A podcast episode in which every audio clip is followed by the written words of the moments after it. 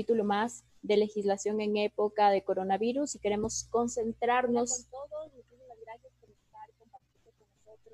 Vamos, vamos a tratar de enfocarnos en contratación pública y en prevención de delitos, especialmente aquellos que perjudican justamente a la administración pública.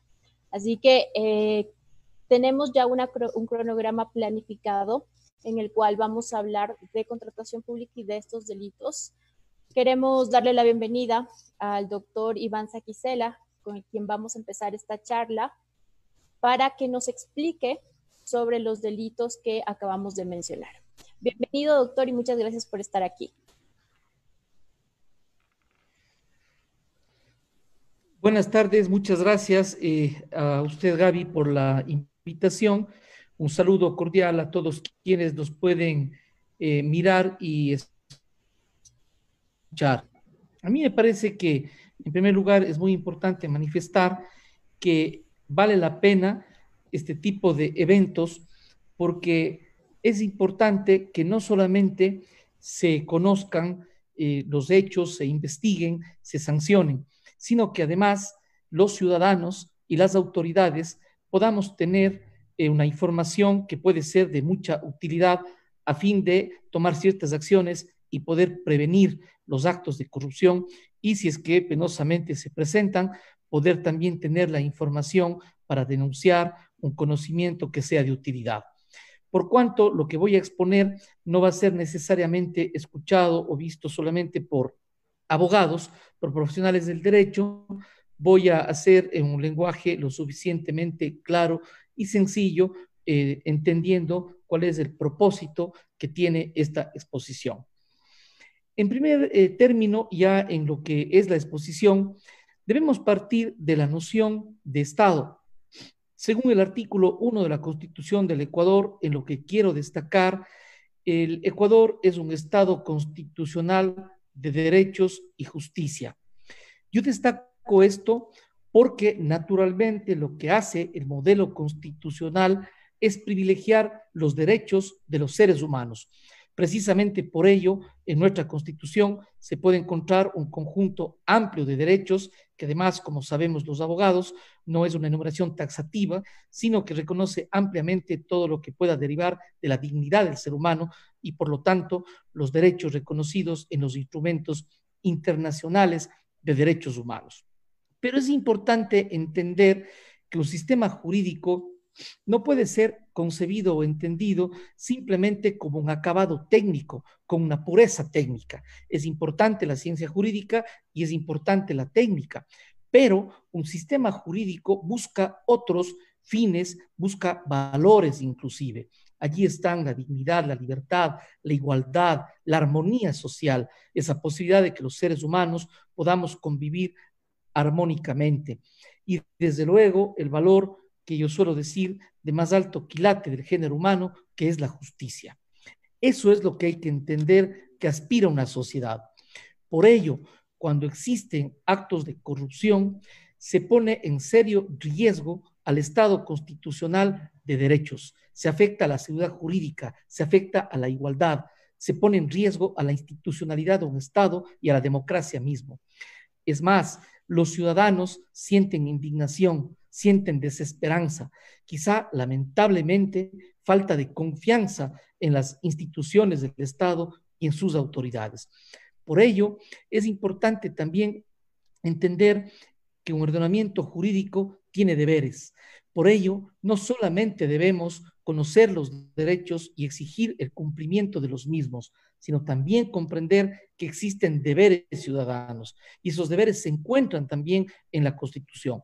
No vamos a hacer un análisis jurídico, como decía, no corresponde a, este, esta exposición, pero sí relievar de que la propia Constitución del Ecuador señala un conjunto de deberes ciudadanos.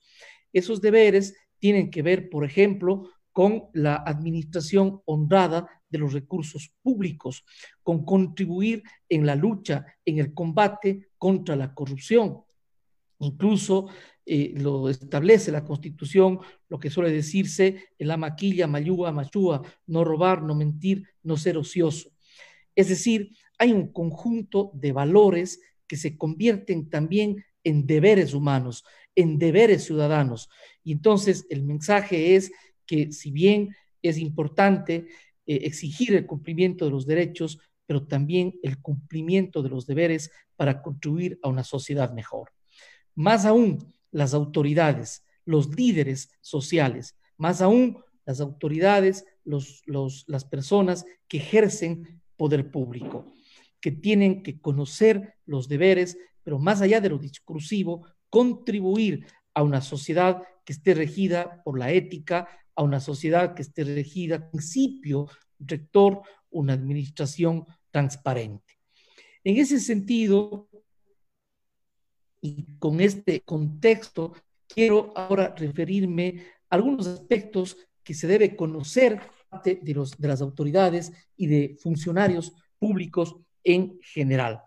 Yo quiero señalar que el Código Orgánico Integral Penal determina como una infracción, que es la omisión de denuncia, en el artículo persona que en calidad de servidor o servidor público y en función de su cargo conozca de algún hecho o que pueda, que pueda configurar una infracción y no lo ponga inmediatamente en conocimiento de la autoridad, será sancionada con pena privativa de la libertad de 15 a 30 días. Es una sanción de 15 a 30 días porque se trata de una contravención, pero más allá de la, de la pena, de lo que se trata más bien es de entender la obligación que tienen los funcionarios públicos de denunciar cuando se conoce un hecho de corrupción. Pero también vale la pena tomar en cuenta el artículo 272, inciso segundo, del Código Orgánico Integral Penal, este se refiere al fraude procesal, pero además del fraude procesal que se suele conocer, existe otro que es importante, sobre todo para lo que estamos nosotros dialogando. El Código Orgánico Integral Penal al respecto determina lo siguiente. Dice, con igual pena será sancionada quien, conociendo la conducta delictuosa de una o varias personas, le suministren alojamiento, escondite o le proporcionen los medios para que se aprovechen de efectos del delito común o les favorecen o pruebas materiales de acción o utilizando señales, huellas del delito para evitar su represión. Y los que están obligados por razón de su profesión, empleo, arte u oficio a practicar el examen de las señales o huellas del delito, o el esclarecimiento del acto punible oculte o altere la verdad. Esto es, en esencia, lo que antes era en el Código Penal el encubrimiento, pero que más allá de una forma de responsabilidad, este momento se encuentra tipificada como una conducta, eh, eh, es decir, una conducta sancionada por la ley como un delito dicho en buen romance. Y eso es muy importante que conozcan las autoridades y los funcionarios públicos. Es decir, el mensaje que nosotros queremos dar en estas, en estas charlas, que reitero, nos parece tan importante, ojalá pueda constituir un aporte a la sociedad, es de que las autoridades y todos los funcionarios públicos debemos entender que existe una responsabilidad, no solo social, no solo ética, sino jurídica, en el sentido de, de las responsabilidades que tenemos como ciudadanos y como autoridades de luchar contra la corrupción, de administrar honradamente, con transparencia, los recursos públicos. Y por lo tanto, las conductas de omisión de denuncia, las conductas de una suerte de fraude, cuando se conoce conductas delictuosas y de encubrir, se encuentra sancionado por el Código Orgánico Integral Penal. Luego, en forma breve, quiero referirme a algunas, algunas conductas que están sancionadas en el Código Orgánico Integral Penal y que de la misma manera es importante que se conozcan. Son los llamados delitos contra la administración pública. Es decir, estos delitos, lo fundamental, tiene que ver con que el bien jurídico protegido es la eficiencia de la administración pública. Así lo llama el Código Orgánico Integral Penal. Pero yo destaco que no solo es eso de la eficiencia de la administración pública, sino que son delitos que cuando se llegan a cometer afectan otros bienes jurídicos, y, es decir, son pluriofensivos. Porque necesariamente se vinculan con otros bienes jurídicos. Y además, lo que yo manifesté en un principio, de que finalmente llega a afectar la igualdad, la seguridad jurídica, la propia democracia, se pone en serio riesgo el momento que los ciudadanos se ven traicionados por eh, quienes designaron, eligieron como autoridades. En este sentido, por ejemplo, vale la pena eh, referirnos al delito de especulado, que se encuentra previsto en el artículo 278 del Código Orgánico Penal. El delito de peculado, dicho en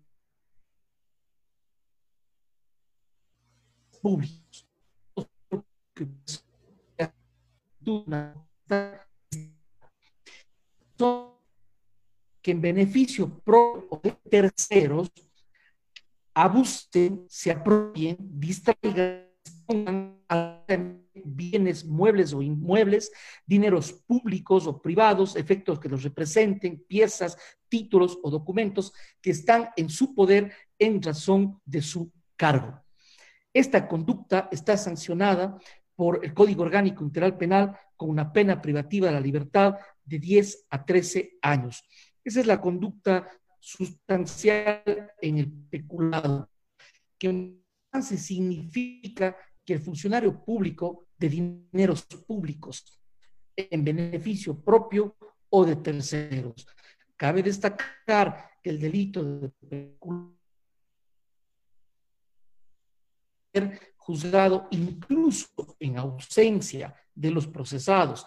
La gravedad de este delito. El artículo 279 eh, eh, determina el llamado delito de enriquecimiento ilícito y sanciona a los servidores públicos que en virtud de una potestad estatal, es decir, que trabajen en los órganos del Estado establecidos en la Constitución de la República, que hayan obtenido para sí o para terceros un incremento patrimonial injustificado a su nombre o mediante personas interpuestas, que sea ese enriquecimiento producto de su cargo o función. En este caso, la pena es de 7 a 10 años. Brevemente, como decía, por el tiempo que tenemos, lo previsto en el artículo 280 del Código Orgánico Integral Penal, que se conoce como el delito de cohecho.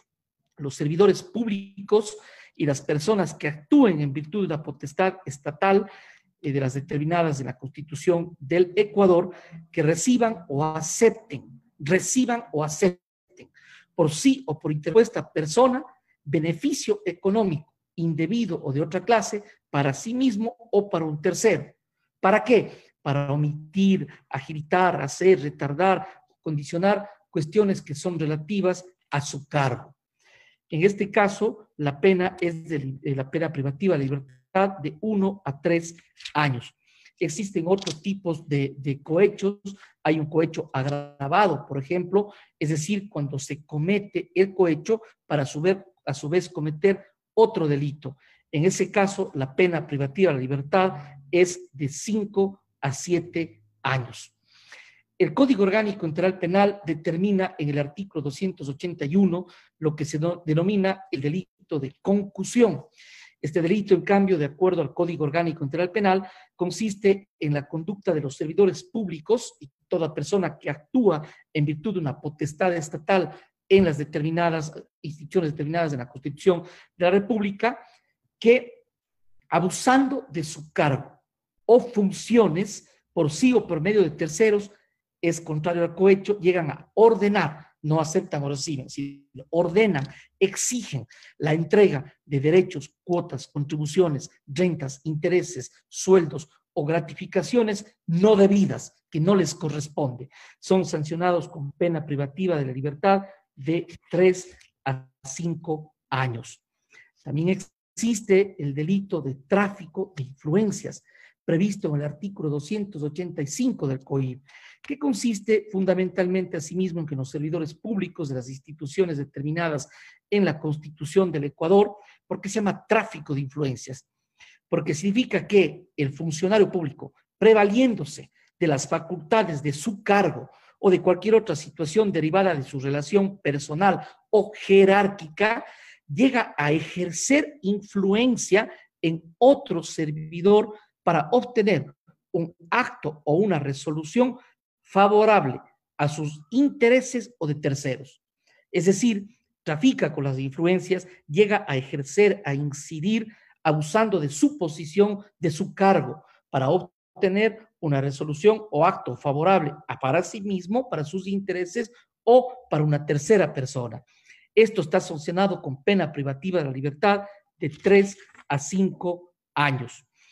Eh, eh, esto quisiera yo destacar entre algunos de los delitos, reitero, en forma breve, la exposición que estoy haciendo, que no se trata de un análisis jurídico penal profundo, ni mucho menos, sino más bien de lo que se trata es dar un mensaje a la sociedad.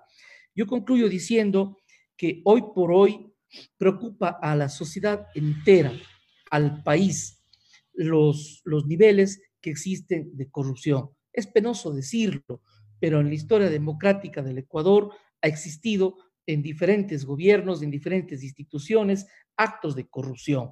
Desde luego están previstos en las leyes delitos que tienen que ver contra la corrupción y la forma de investigar y de sancionar. Pero no es solamente eso. Yo creo que es fundamental un compromiso ciudadano, un compromiso de las autoridades, compromisos éticos, compromisos cívicos, para no solo luchar contra la corrupción, sino también prevenirla, para que en todo acto de la administración pública esté regido por la ética y que jurídicamente significa el entendimiento de que un ordenamiento jurídico es un conjunto no solo de derechos, hay principios, hay derechos, hay valores y hay deberes y responsabilidades para con la sociedad. Una sociedad no se puede construir para forjarla, para desarrollarla, solamente con la exigencia del respeto de los derechos, sino hoy yo creería que es preponderante el cumplimiento de los deberes. Por ello, nuestro mensaje va en esa línea, para que podamos conseguir una administración pública que más bien fortalezca la institucionalidad del país, la democracia misma, que los ciudadanos tengan confianza en las instituciones. Y estoy seguro que en muy buena medida eso depende de la transparencia, de la ética con la que se actúe en la administración pública. Esa es mi, intervención. Agradezco mucho por verme, por escucharme y ojalá sea de alguna utilidad. Gracias.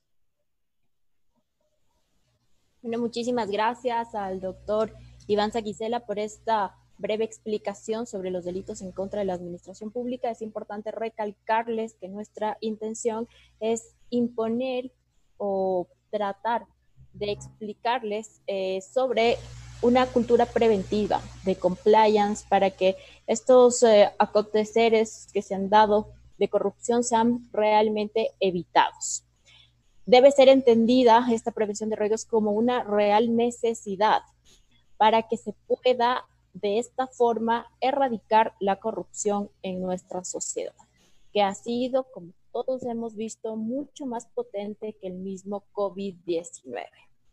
Y de esta forma desarrollar distintas metodologías para que a través de matrices de riesgo se pueda garantizar la transparencia entre todos los diferentes actores del, eh, de la administración pública. Es de esta forma como se puede prevenir los perjuicios al Estado traducidos obviamente en, millones de dólares que no están yendo hacia donde deben ir, que es prevenir en esta pandemia la salud pública y evitar evidentemente la muerte de más personas. Asimismo, se debe colaborar con todos los mecanismos para evitar la introducción también de lavado de activos dentro de la economía porque este mal es un mal que aqueja a todo el mundo y ya hay muchísimos tratados. La ley propia de lavado de activos lo trata de combatir, pero es necesario también que existan mecanismos de defensa de introducción de dineros irregulares dentro de la administración pública. Por eso también eh, creemos importante implementar controles por parte eh, externa de las instituciones públicas para así evitar cualquier tipo de delito en contra de la administración. El jurista español de Castro Bravo nos mencionaba que la, de la norma nada vale mientras no se le entienda y luego no se le haga caso, porque se la debe respetar. Evidentemente nosotros con estas capacitaciones tratamos de concienciar sobre la norma, la importancia del derecho para así verificar su cumplimiento y evidentemente evitar perjuicios a la administración pública. Entendemos también que todo funcionario público debe conocer la normativa que está aplicando, pero sobre todo tiene que ser también sujeto de control y tener la perspicacia de evitar cualquier tipo de delito que pueda incurrir en su institución. Es así también que nosotros tratamos de recordarles eh, las responsabilidades no solamente administrativas, civiles, sino penales en las que pueden incurrir. No es necesaria solamente la revisión de la contratación pública, que vamos a ver a continuación, sino también evitar que este tipo de delitos sucedan en la institución, crear canales de denuncias pertinentes para que puedan realizar la justicia, las investigaciones respectivas y sobre todo, como decíamos, más allá de perseguir los actos de corrupción o los delitos, lo que pretendemos es crear una cultura de prevención de delitos en contra de la administración. También eh, queremos recordarlos, recordarles que sí, que evidentemente el punto más sensible de las instituciones públicas es el proceso propio de la contratación. Es decir, que queremos a través de estas capacitaciones fomentar una cultura del conozca al contratista. Como he mencionado anteriormente, el lavado de activos también puede ser uno de los delitos en los que puede estar vinculada la propia institución pública. Por eso es necesario llegar incluso hacia el último socio del contratista para evitar testaferrismo y sobre todo evitar que sigamos colaborando con el dinero mal habido que perjudica a la sociedad, al mundo, porque proviene evidentemente de otros delitos que perjudican a la sociedad y que generan incluso problemas en el mercado por competencia desleal. Y que eh, la idea, obviamente, del derecho es ir caminando de la mano con los cambios de la sociedad y en ese sentido es donde tiene que acoplarse y sobre todo prevenir este tipo de irregularidades, sobre todo en la contratación pública. Queremos también exhortar a las instituciones públicas para que apliquen su tecnología y evitar así cualquier fraude de información, verificar y procesar toda la documentación que tienen de forma adecuada y perspicaz. También el uso de listas negras para evitar negociar con personas incluso eh, conocidas a nivel mundial por delitos eh, de incluso de terrorismo.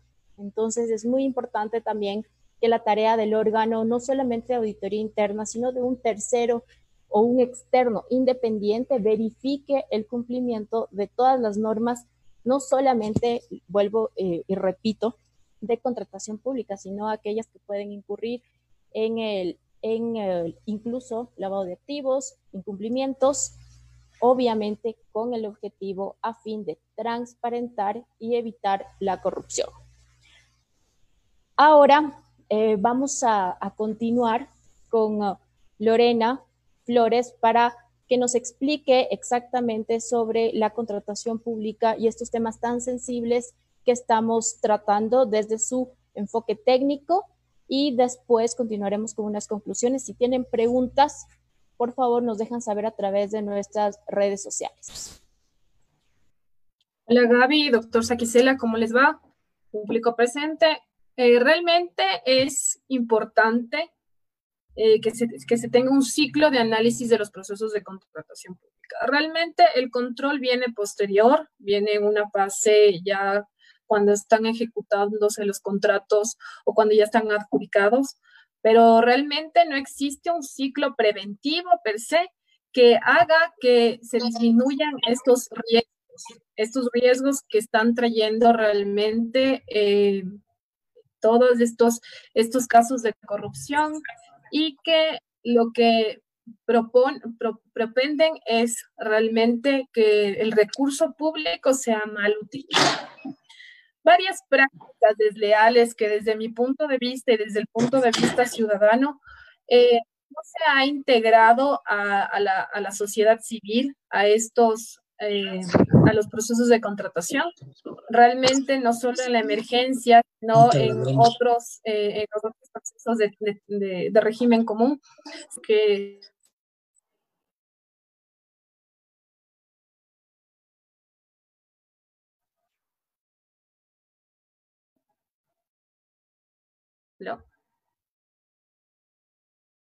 Sí, continúa, Lore.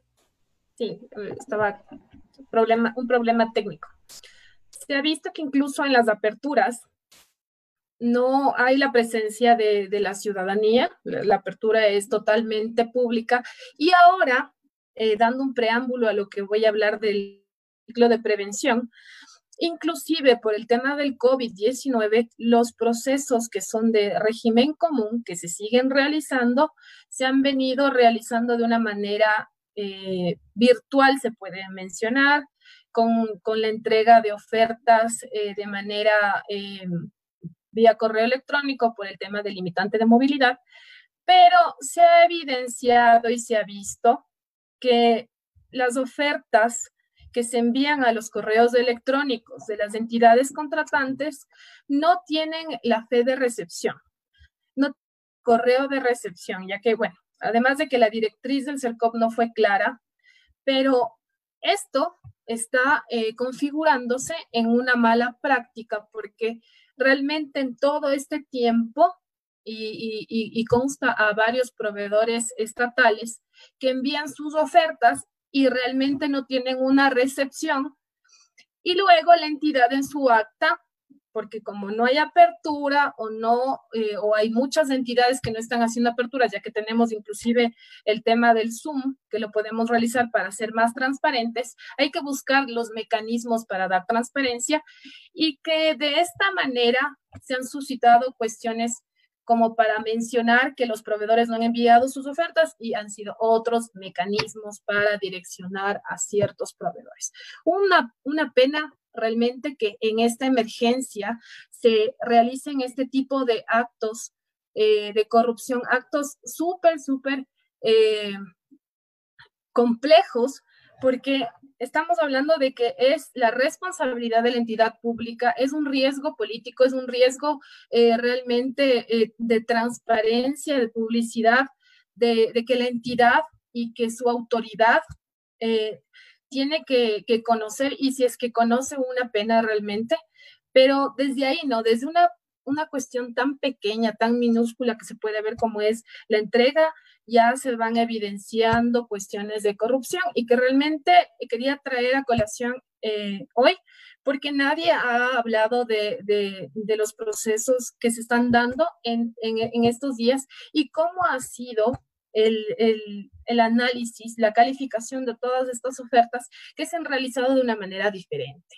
He ahí que no existe un control preventivo, que no existe un órgano externo que no tenga conflicto de interés y, que no se puede, eh, realmente el proveedor queda desprotegido o, a su vez eh, realmente eh, hay entidades que no están actuando de una manera correcta o sus analistas realmente, bueno, eh, tenemos que, que verificar qué cuestiones están bien y qué cuestiones tenemos que mejorar, o tal vez por el desconocimiento y la falta de directriz, pero eh, es importante la prevención. El ciclo de análisis de los procesos debe realizarse realmente enmarcado en pasos que permitan contrarrestar estas prácticas desleales que afectan realmente al Estado ecuatoriano. Es menester señalar que no solo es mencionar los procesos, sino los principios, sino cumplirlos y establecer mecanismos de control previo para limitar estas prácticas. No podemos concentrar en una sola persona la responsabilidad y la facultad de control debe existir varias fases de control que no permitan que incorporen riesgos, que existan riesgos en la contratación pública. Uno de ellos es el análisis del procedimiento de contratación durante el estado de emergencia. Es importante verificar si en efecto existe una relación con la emergencia y no están determinados contratos recurrentes o contratos o contrataciones que realmente no tengan nada que ver con la emergencia y que sean contrataciones como por ejemplo para fomentar otras cuestiones eh, de la entidad que no son eh, emergentes en ese momento o las que están planificadas y que por el anhelado eh, propósito de devengar los presupuestos, realmente las entidades quieren contratar cualquier cuestión que no sea relacionada con la emergencia. Propiciar transparencia en la contratación lo realizamos involucrando la sociedad civil, ¿sí? realizando aperturas públicas de las propuestas. Yo sé que en emergencia no hay una oferta como, como se realiza en un régimen común, pero sí hay que incorporar a la sociedad civil publicando toda la información, solicitando eh, los, los bienes o servicios adquirir por medio de las páginas web, por medio de correos, inclusive un mecanismo que se puede utilizar y que se debería utilizar como para verificar externamente este tipo de, de, contrataciones es el hecho de que existe un sinnúmero de proveedores en el registro único de proveedores con cierto CPC, con cierto código, ¿sí? Con cierto código de acuerdo al objeto o el servicio o, bueno, la consultoría y la obra que vayamos a realizar. Dentro de, este, de este mecanismo existe todo un listado de correos electrónicos donde se pueden enviar y no tener como excusa que no existen proveedores para poder eh, mandar propuestas en una emergencia. Bien, bien, eh, les puedo mencionar que cuando existen subastas inversas, hay muchos proveedores que envían sus requerimientos y sus propuestas y no existe el tema de mencionar que no existieron más proveedores que cumplan con ciertos parámetros para adquirir ciertos bienes y ciertas, eh, ciertos servicios. El estudio de mercado es súper importante. Perdón que, siempre eh, se les mencione, pero es muy importante porque aquí viene eh, la finalidad de evitar perjuicio económico a la entidad. Este particular siempre ha estado presente en todos los contratos, pero adicional se debe poner énfasis en un análisis económico dentro de la descripción de los bienes, la existencia de bienes sustitutos y la variación de los precios locales, para que inclusive ustedes puedan ver el tema de la inflación acumulada y que se verifiquen eh, ciertas particularidades eh, en, la contratación que realmente eh, se vean eh, como mecanismos para que sean para que sean términos de referencia o especificaciones técnicas con mayor concurrencia, es decir, no ser tan específicos. Entiendo que hay bienes que, que, que tienen cierta particularidad, pero tenemos que evitar limitar la concurrencia de los oferentes, ¿sí? He revisado estudios y realmente el colocar que no son similares se está volviendo muy recurrente en los estudios de mercado. Y realmente, sí, no van a ser exactamente iguales, pero van a tener similitudes que les va a permitir verificar este tipo de bienes o servicios, ¿sí? Que ustedes van a poder verificar los precios. No solo es colocar, no aplica o colocar que no pueden analizarse porque no son similares a los que yo voy a contratar, porque yo estoy digamos, eh, mis bienes, que son los mismos que una entidad de Cuenca, que se van a contratar en Ambato, pero no, porque es Ambato, me cambia la, no es similar. No, tenemos que analizar bien. No es, el, estudio de mercado no es solo mencionar, aplica, no aplica, eh, no es concordante, no es similar, porque ahí vamos a, desvirtuar ciertos delitos, desvirtuar el tema de sobreprecios, inclusive cuando nosotros vamos a poder hacer eh, un, estudio de mercado completo, vamos a tener ciertos parámetros que yo les voy a mencionar que son súper importantes, como por ejemplo el hecho de inclusive y ser súper eh, minuciosos en esto, que no se lo realiza, analizar cuáles fueron los factores para el incremento del precio, hacer un buen análisis para que luego no me digan que cierta entidad compró eh, en el mes de febrero, enero a menor precio, cuando yo ahora en, abril eh, compré con un incremento de valor. Entonces, todo este análisis es súper importante. Por otro lado, en el tema de bienes, es importante que ustedes analicen incluso los precios de la importación, porque ahí vamos a ver el sobreprecio, ¿sí? O vamos a ver cuál es el margen o el, porcentaje que yo voy a poder incrementar o que van a poder incrementar los proveedores y que no sea excesivo. Porque de otra manera, eh, simplemente con, con A o B forma, lo que voy a tener es eh, solo un contexto para mi análisis y no voy a analizar en, en, todas las situaciones del mercado. Entonces, es muy importante que analicemos bien, que verifiquemos que, exista concurrencia en los, en los estudios de mercado.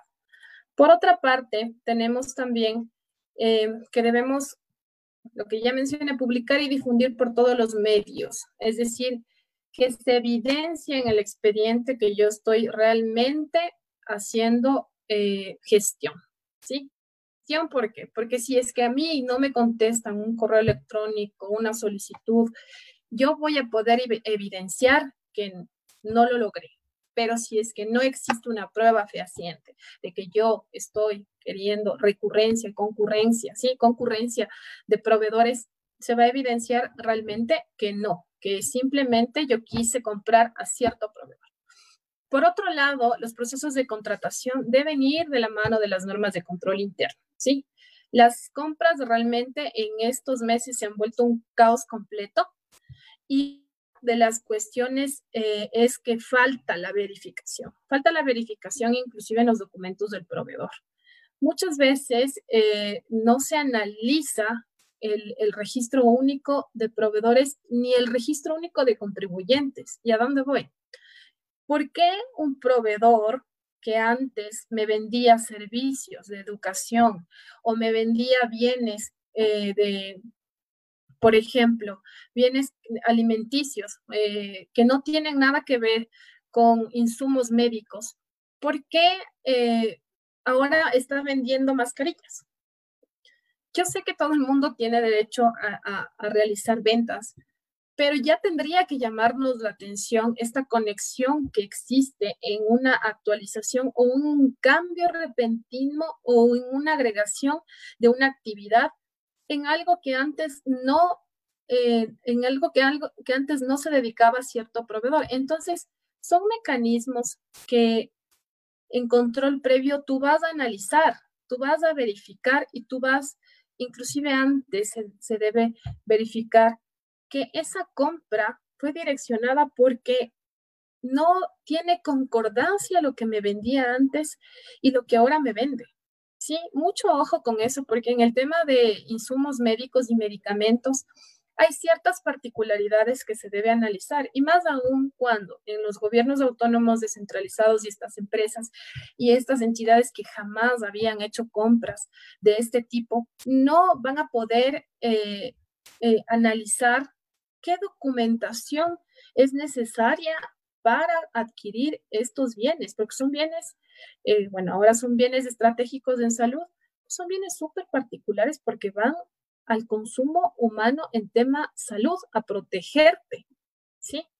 Entonces, no es una cuestión que el día de mañana se me ocurrió, voy a comprar pruebas COVID y, y yo voy a saber, sin ser técnico bioquímico o sin tener un profesional de la salud al lado, qué sensibilidad o qué particularidad va a tener. Eh, no, yo no voy a poder analizar si es que realmente este bien que yo estoy comprando efectivamente me va a servir. No es que el día de mañana yo vendía como proveedor, yo vendía resmas de papel y ahora voy a vender pruebas COVID, ¿no? Porque es un mercado súper particular y delicado. Entonces, mucho ojo cuando hagamos control previo y verifiquemos los documentos, ¿sí? Que realmente es, es complejo y es, es, muy complicado, por eso eh, se sugiere que hayan estos, estos mecanismos de control externos, que haya un, que no tenga conflictos de intereses, porque realmente en las instituciones públicas esta rotación o esta no rotación de funciones hace que realmente todo se realice de una manera que se llame costumbre y que se dejen de verificar y observar las normas que se deben llevar para poder eh, hacer compras efectivas. Porque realmente los años en una institución también hacen que dejemos pasar ciertas cosas. Y eso hay que tomar en cuenta a manera de prevención, que no solo es el hecho de aplico o no aplico en, los estudios o en los documentos, es el hecho de prevenir todas estas actuaciones que están eh, realmente eh, señalando delitos en, estos meses de, de pandemia COVID. Eso por mencionarles, muchas gracias y realmente eh, es un gusto estar con ustedes. Bueno, muchísimas gracias a Lorena por esta clara explicación. Me gustaría que hagamos una conclusión una vez que hemos analizado no solamente los delitos eh, penales, sino también la contratación pública en el sentido de ver la sinergia para crear incluso esta cultura de prevención en la que se pueda también insertar no solamente capacitaciones, sino esta cultura de no cometer ilícitos, de cumplir a cabalidad con las funciones administrativas para evitar así las correspondientes responsabilidades. De esta forma, no sé si eh, podemos ustedes eh, terminar, cerrar esta pequeña capacitación con una pequeña conclusión. Doctor Saquicela.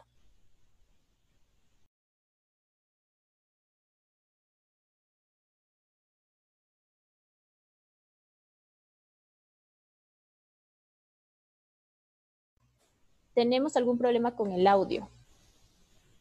Eh, parece, al parecer no está habilitado el, el, micrófono. ¿Ahí me escuchan, por favor? Sí. Perfecto. ¿Ahí se me escucha? Sí. ¿Sí se me escucha, Gaby? Sí, sí, sí, se escucha perfecto. Ya, gracias. Bueno, lo que decía es de que me parece muy importante las exposiciones que se han hecho el día de hoy desde un punto de vista de, lo jurídico penal, pero también desde un punto de vista de la administración pública y de los problemas que puede eh, observarse, determinarse en la contratación pública. Eso nos lleva a algunas cosas. Yo decía qué importante que es entender un ordenamiento jurídico no solamente con derechos, sino con deberes. Y esos deberes precisamente se encuentran, entre otras cosas, en la administración pública. El cumplir las normas, el cumplir los procedimientos para la contratación pública y también el deber desde un punto de vista ético de valores, que también es jurídico, de administrar con honradez los recursos públicos. Y algo adiciono, también como, como conclusión, si vale la pena decirlo así, de que es importante que las autoridades y que los funcionarios públicos tengan el conocimiento cuando menos eh, fundamental, si no necesariamente son abogados, de los temas jurídicos y de los temas jurídicos penales, a fin de que todos los funcionarios públicos que tienen que ver en sus funciones con la contratación pública sepan cómo debe ser su actuar ajustado a derecho y las eventuales responsabilidades que deben tener. Es decir, la idea de conseguir, el objetivo de conseguir una sociedad en donde eh, no exista corrupción o minimizar la, la, corrupción, lo ideal sería que no exista absolutamente ningún delito de esta naturaleza, pero me parece que lo importante sería entender de que se puede prevenir, podemos construir una cultura de prevención y cuando es necesario, obviamente, la investigación y la sanción. Eso, muchas gracias.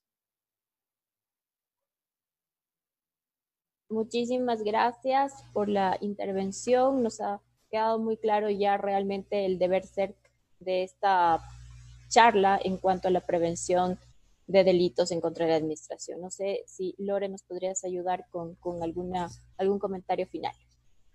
Sí, es importantísimo que conozcamos los delitos penales porque realmente nosotros eh, eh, en el diario vivir solo hablamos de la parte administrativa. Yo creo que si es que los servidores públicos y todos realmente proveedores y toda la sociedad eh, conoce más del tema de, delitos penales, va también a tomar conciencia y, ver que no solo es el hecho de, ganarme algo, ¿sí? O, realmente direccionar eh, una contratación, sino que está más allá. Yo voy a exponer mi, mi nombre, voy a exponer mi libertad, porque es mi libertad, por eh, una cantidad X de dinero o por no realizar bien un procedimiento, porque no solo es el hecho de que, de que muchos eh, servidores y, proveedores eh, piensen que, es una, que es una compra normal. La contratación pública no es una, una, una convención que se hace como en los privados. Acá estamos hablando de que es dinero del Estado, es dinero público, dinero de todos y que más allá de, de la compra y del proceso que yo, que yo tenga que hacer, está a dónde van a ser destinados ciertos bienes y servicios. Y es a la comunidad. El servidor está para servir, está su nombre, ¿sí? No, no, no se vive de, no solo es por vivir de un sueldo, sino también eh, de ver que yo estoy contribuyendo con una sociedad más justa, con satisfacción de necesidades y que ese es el objetivo del servidor público. Tomemos en cuenta de que realmente tenemos que cumplir a cabalidad eh, las cuestiones de contratación pública, la normativa, el, el control, pero que también, asimismo, la sociedad tiene que ser una sociedad más informada. Por eso estas jornadas son súper importantes para que el día de mañana la sociedad sepa de qué estamos conversando, de qué estamos hablando y qué estamos tratando. Porque no podemos meter en el mismo saco a los que hacen bien su trabajo con las personas que realmente solo quieren lucrar de esto. Y, hay muchas personas que hacen su, su, trabajo correctamente. Realmente un, un, saludo porque yo conozco a muchos que realmente se, se, ponen la camiseta por la institución y por la gente y, y quieren una sociedad más justa. Pero asimismo se ha analizado y hay varias instituciones que realmente están cometiendo actos de corrupción y que realmente no existe un control adecuado. Por experiencia y por todas las quejas que realmente eh, yo he visto de, colegas y, de, y del diario vivir, realmente no están realizando, no hay un control, no hay un control y esto es penoso. Debe haber un control externo que realmente ponga un alto a estas actuaciones. Eso desde mi punto de vista. Eh, muchas gracias. Muchísimas gracias, eh, Lore, por, por, dejarnos este mensaje y también al, al doctor Iván Saquicela por ilustrarnos sobre la prevención y la importancia de no solamente pedir que las personas que cometen ilícitos estén en la cárcel, sino también pedir prevención para que se evite este perjuicio al Estado y sobre todo en esta época de pandemia precautelar lo realmente importante, la salud pública. Así que les agradezco eh, una vez más por ser parte de estas conferencias de legislación en época de coronavirus.